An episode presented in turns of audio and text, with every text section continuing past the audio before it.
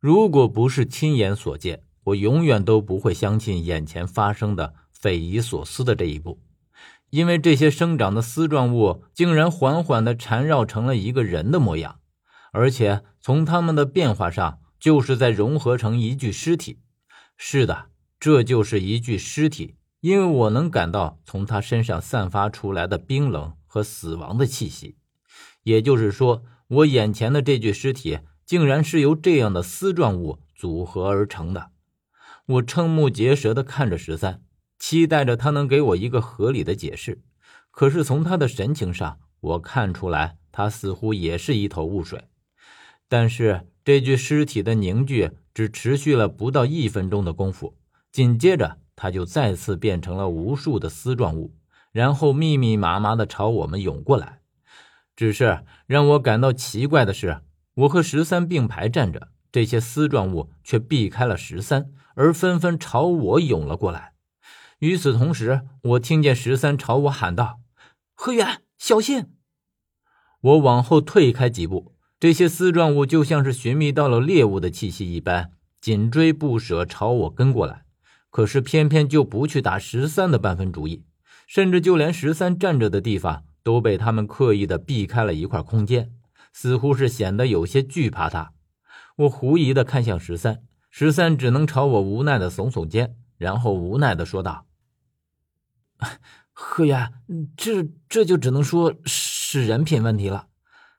这时候我无暇和十三磨嘴皮子了。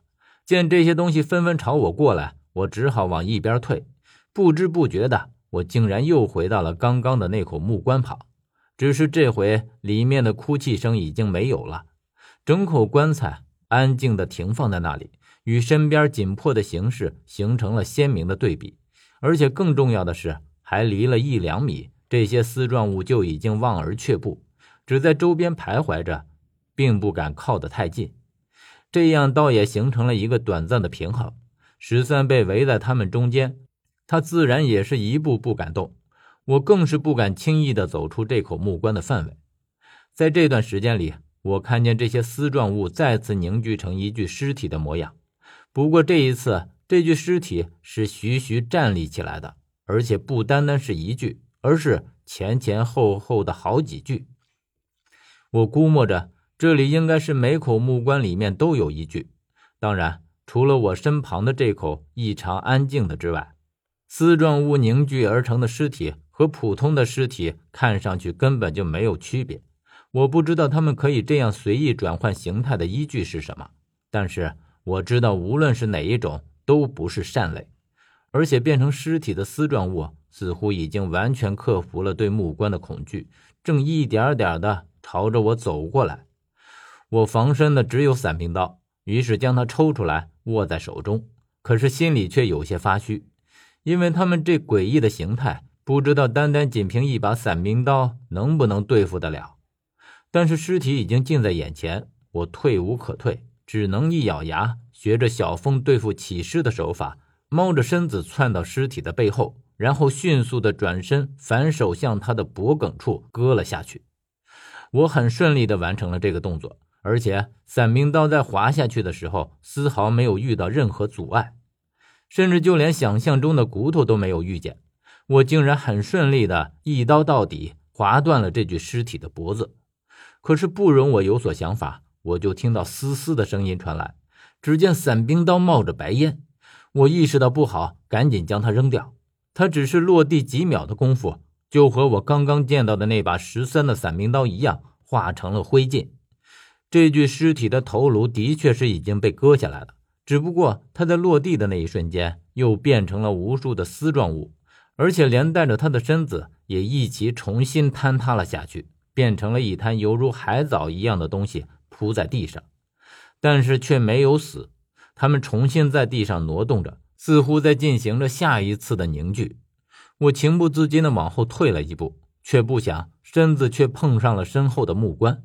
我不知道接下来发生变故的原因是不是因为我这不知所措的一撞，但是在我撞上的时候，我的确听到了一声木棺裂开的声音。这个声音很响亮，就像鞭炮的爆炸声一样，所以我吓了一跳。等我回过头去看时，只见木棺已经从中间裂开，而且我觉得这条裂缝有正在扩大的趋势，因为从木棺里传来的爆炸声不绝于耳。我感觉这口木棺有生生要从中间彻底断开的趋势。果不其然，这种破坏是无法修复的。只见整口木棺从头到尾彻底的一分为二，然后倒在地上，露出了里面的东西。直到我看到的时候，我才知道为什么这口木棺里会有小孩的哭声。这里面分明就是一个小孩，而且正是八岁时候的我。几乎是在一瞬间，我整个人彻底陷入了一片空白的状态。我甚至都觉得，在这一刻，我已经彻底失去了思考能力。我不知道这种状态持续了多长时间。总之，在我回过神来的时候，是被十三给摇醒的。我眼前恢复焦距的时候，正看到十三在拼命的摇晃我。